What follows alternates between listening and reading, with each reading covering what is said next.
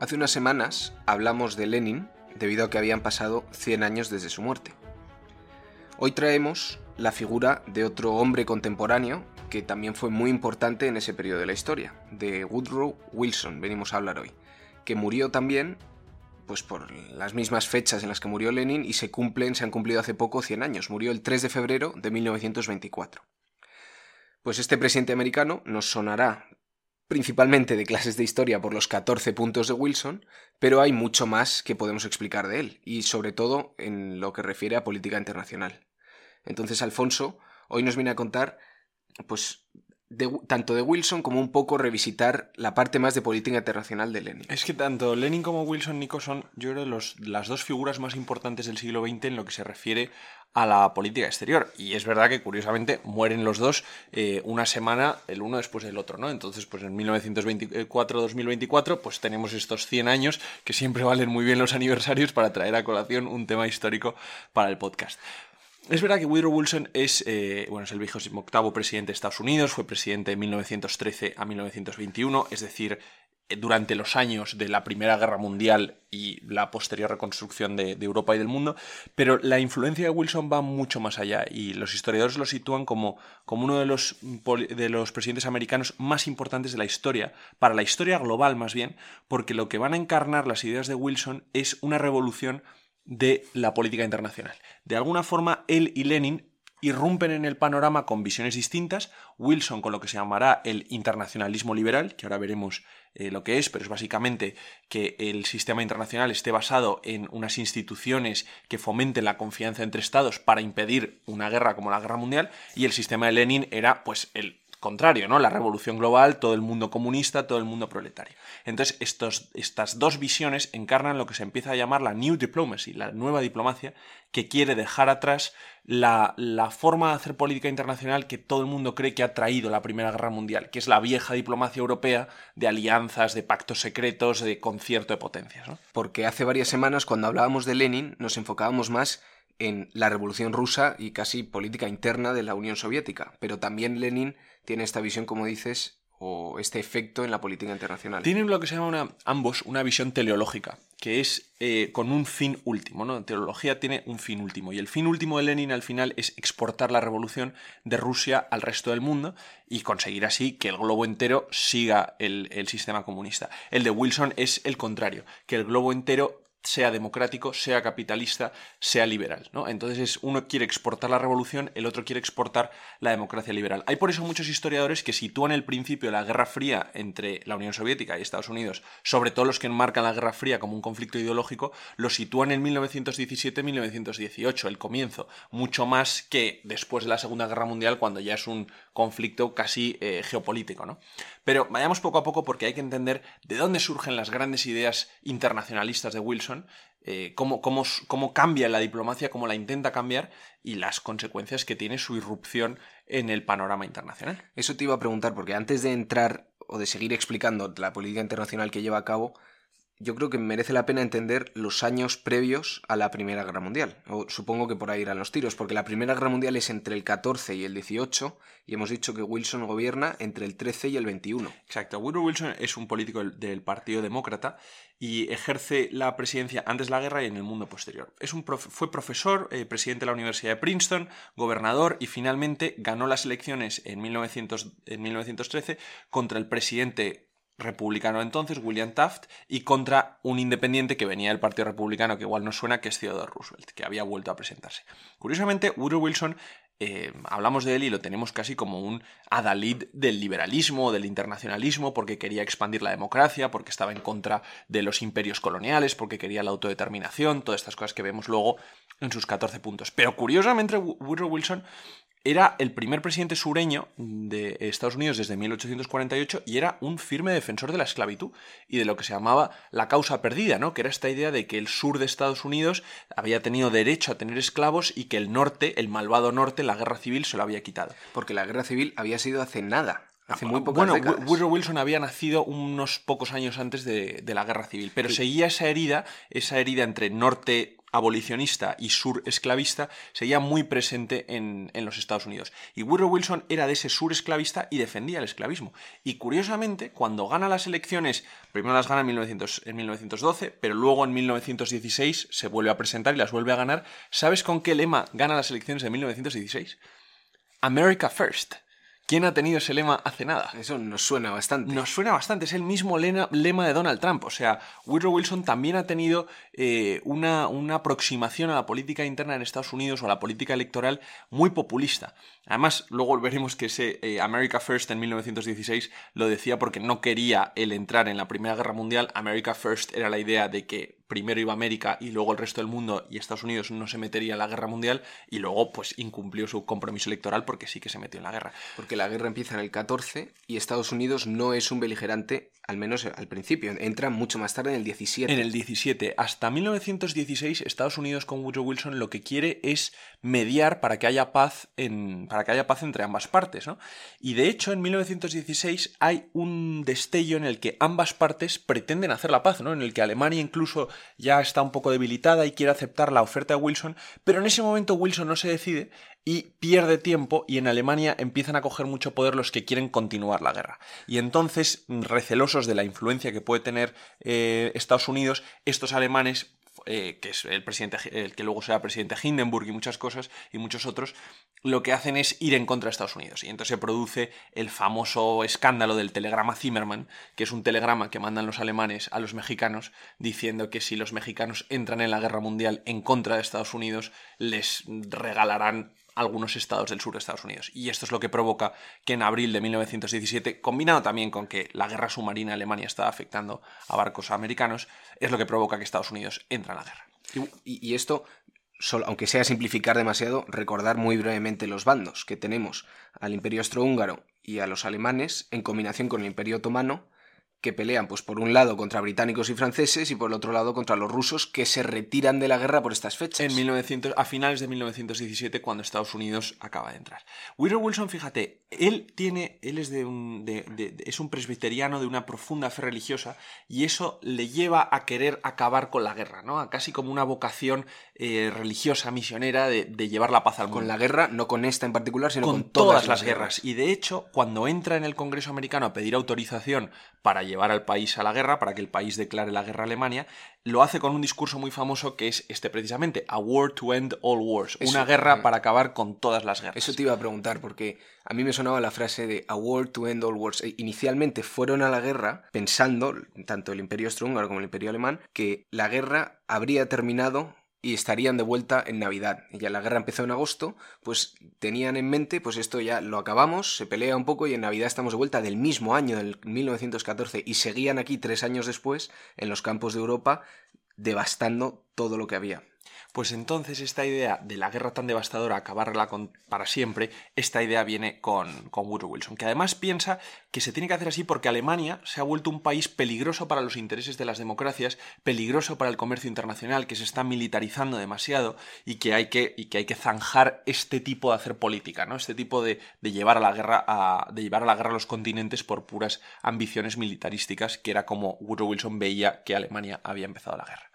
Un año después, en enero de 1918, vuelve al Congreso americano y allí es donde da el famoso discurso de los 14 puntos, que no son otra cosa que 14 premisas para la construcción de un nuevo orden internacional después de la guerra que elimine la guerra como concepto extensivo de la política, ¿no? que la guerra no sea una extensión de la política por otros medios, que es un poco la idea que había dominado el siglo XIX, y verdaderamente revolucionar el sistema. Así como decimos que Lenin quería revolucionar el sistema implantando el comunismo en el mundo entero, Woodrow Wilson quiere revolucionar el sistema con una serie de ideas, no voy a decir los 14 puntos, pero básicamente un resumen de esos 14 puntos es la autodeterminación para las naciones de los imperios, tanto de las naciones que están dentro de los imperios centrales como Alemania eh, y Austria-Hungría, y también para las naciones de los imperios coloniales que tenían las potencias europeas.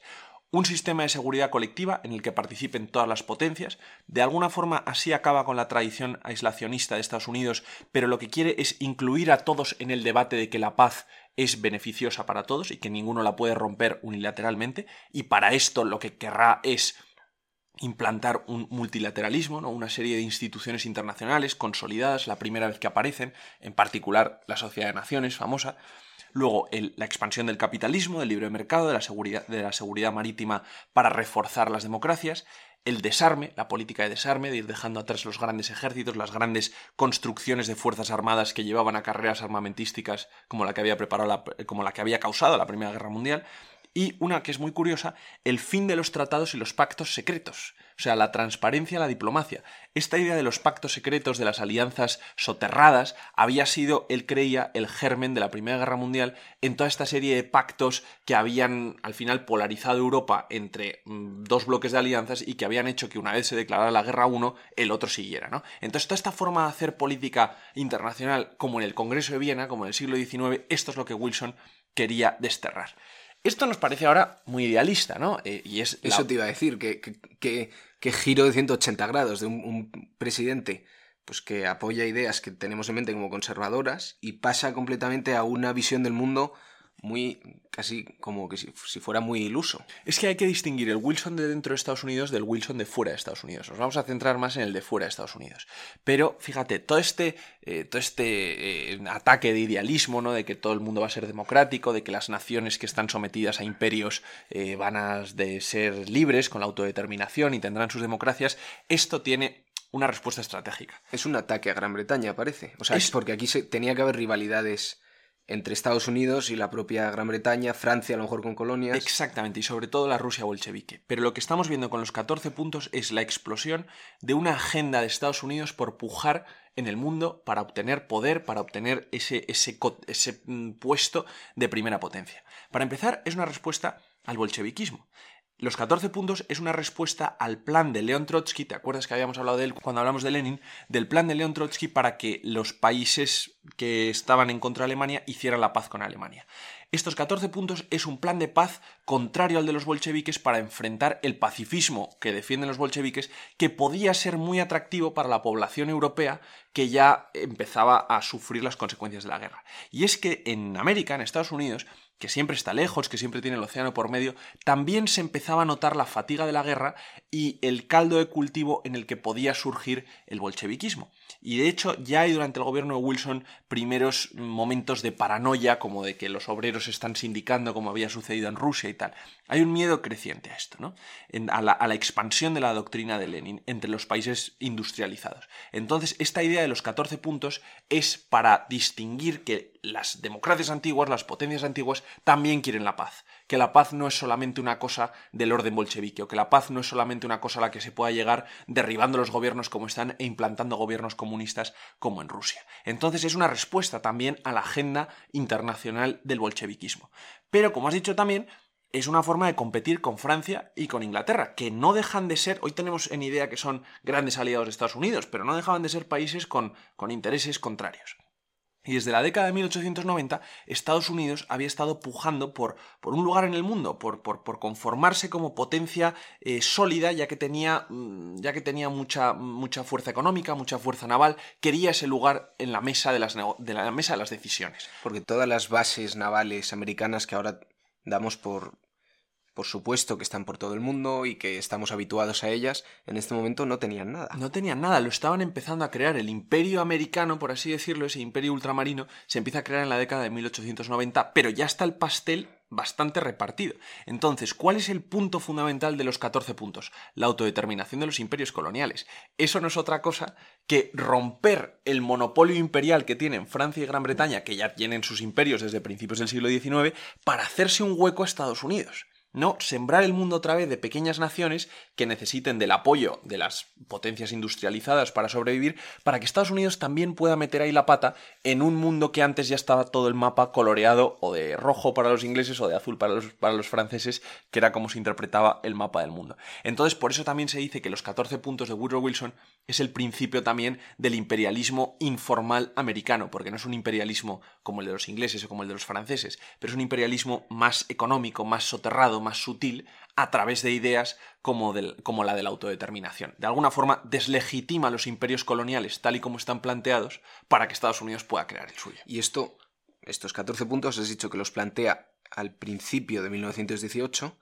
la guerra acaba en noviembre del 18, pero por todo lo que estás diciendo a mí me daría la impresión que a Francia y a Gran Bretaña no es posible que no estuvieran de acuerdo. El caso es que en enero de 1919, dos meses después de acabada la guerra, empieza la Conferencia de Paz de París que acaba con el Tratado de Versalles. Pero hasta el Tratado de Versalles hay seis meses y medio de intensas negociaciones en la que los franceses y los ingleses pues tratan de taimar un poco las expectativas de Woodrow Wilson y de, y de básicamente el punto de la, el, de la autodeterminación. El punto de la autodeterminación, exactamente. Y al final se verá que el Tratado de Versalles, que es el que surge de la Conferencia de París, la autodeterminación en realidad es para los países vencidos, para Alemania, para Austria-Hungría, para los territorios que habían sido del Imperio Otomano. Los territorios coloniales de Francia y de Inglaterra se mantienen bastante en statu quo ante, es decir, como estaban antes de la Primera Guerra Mundial. Y de alguna forma incluso ayudan a los imperios de Inglaterra y de Francia porque los nuevos países que se quedan por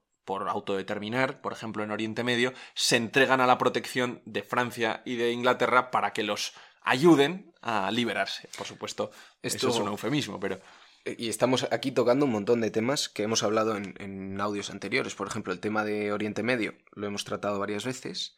También me está recordando esto al gran fallo, que esto no, no, recuerdo en cuál lo comentamos, pero al gran fallo que resulta esta paz, porque no tiene en cuenta a los vencidos, a los alemanes y a los austrohúngaros. No es que no los tenga en cuenta, es que los hace, es una paz punitiva, ¿no? Los, los orilla del sistema. Pero al final, el que se va a quedar orillado del sistema también es el propio Estados Unidos, porque uno de los grandes puntos sobre el que se, se, se, iba a cimentar este nuevo orden internacional era una institución multilateral, la Sociedad de Naciones, que es precedente de las Naciones Unidas, en la que estarían representados todos los países y que sería la encargada de, ayudar a que no volviera a haber una guerra como la había habido en 1914. Y sin embargo, el gran fracaso de Wilson reside en que su idea de la Sociedad de Naciones no es aceptada por los americanos y Estados Unidos nunca entra en la Sociedad de Naciones que Wilson ideó, que Wilson quiso crear, porque cuando lleva al Congreso americano el Tratado de Versalles para que lo ratifique, este punto el Congreso americano no lo acepta. Y entonces la Sociedad de Naciones se dice nace muerta desde el principio porque su, su, principal defensor y artífice los Estados Unidos nunca fueron miembros de la misma. Entonces quedó en manos de Francia y de Inglaterra repartirse este nuevo orden creado por alguien que ni siquiera se quedó a ver cómo se conformaba el orden nuevo. ¿no? ¿Y, y por qué a la sociedad americana representada por el, por el Congreso no le merecía la pena entrar dentro de esta sociedad de naciones. ¿Cuáles fueron los argumentos por los cuales estaban en desacuerdo con Woodrow Wilson? Eso es muy curioso. Los argumentos en contra de la sociedad de naciones no son en particular por la sociedad de naciones en sí, sino porque es una vieja tradición americana la idea de recelar mucho de la soberanía que se cede, tanto en términos judiciales como en términos políticos como en términos diplomáticos, porque la sociedad de naciones no iba a ser solo un consejo de seguridad, si nos lo queremos poner así, donde se los países representados. También iba a tener una corte internacional, también iba a tener un sistema de vigilancia. O sea, el Congreso americano, en particular el Senado, que es donde se da el voto negativo, recelaba mucho, pensaba que era inconstitucional, que Estados Unidos cediera estas competencias, esta parte soberanía, a un organismo internacional donde estuvieran representados otros países. Y esto acaba haciéndose más adelante con la ONU. En la ONU es distinto cómo se conforma la ONU. Si quieres, un día podemos hablar de cómo se conforma la ONU al final de, la Segunda Guerra Mundial, porque ese es un plan de paz distinto, ¿no? Es, un, es, un, es un recorrido a finales de la Segunda Guerra Mundial distinto a cómo se conforma la sociedad de naciones eh, aquí, una, vez, una vez acabada la primera, ¿no? Y con una sociedad distinta y tras una guerra bastante más devastadora como fue la segunda. El caso es que el gran fiasco de Woodrow Wilson es que su idea, su país no la acepta y, en Estados Unidos no solo eso, sino que se retira del mundo, ¿no? Todo este momento de seguridad colectiva, de colaboracionismo, Estados Unidos después de la después de que Woodrow Wilson perdiera las elecciones, ya bueno, ya no perdiera las elecciones, pero ya perdiera el poder en 1921, se retrotrae sobre sí mismo y es el gran periodo de aislacionismo de Estados Unidos, donde no quieren saber nada del resto del mundo, donde se centran en su en su economía, que por cierto empezaba a despegar. La gran influencia de los 14 puntos de Wilson, mucho más que en el seno Mm, europeo o en el seno atlántico, podríamos decir, de las relaciones internacionales, donde verdaderamente se ve es en el mundo periférico, es en el tercer mundo que estaba colonizado por Francia y por Inglaterra, que es donde empiezan a ver que hay un destello y que se verdaderamente se cree en la teoría de la autodeterminación.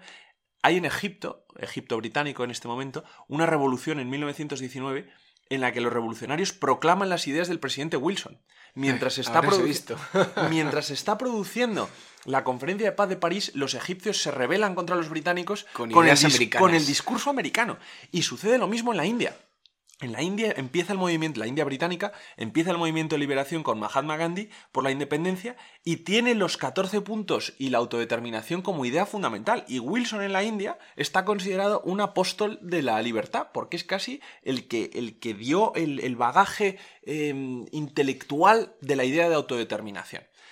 Pero como vemos, la influencia de Woodrow Wilson en ese momento, de principio, es un fiasco inicial.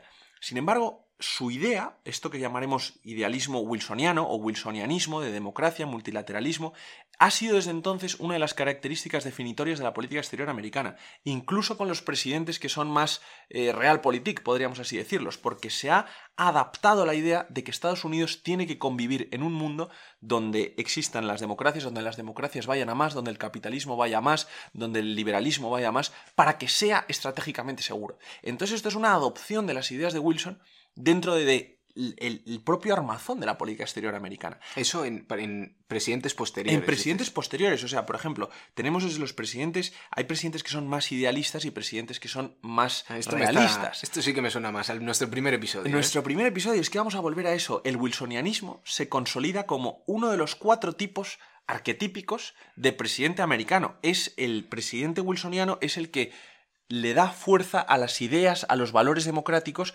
como la base de la política exterior americana y de la acción americana en el mundo, comparado a los otros tres tipos de presidentes que los vamos a recordar haciendo casi un, un lacónico suspiro a ese, a ese primer episodio. Teníamos los hamiltonianos, que eran los presidentes que creen en la balanza de poder a la europea, ¿no? El, sistema de equilibrios. Luego tenemos los presidentes que son jeffersonianos, los que creen en la neutralidad de Estados Unidos y Estados Unidos únicamente como una potencia que se tiene que preocupar del interés económico. Los wilsonianos, que hemos dicho que son los idealistas, los que creen en la democracia, los que creen en el Estados Unidos como garante de esa democracia en el mundo y con necesidad de expandirla. Y luego finalmente los jacksonianos, que son los aislacionistas, los nacionalistas, los que creen que Estados Unidos no tiene ninguna responsabilidad para con el resto del mundo y que se tiene que preocupar de sus fronteras.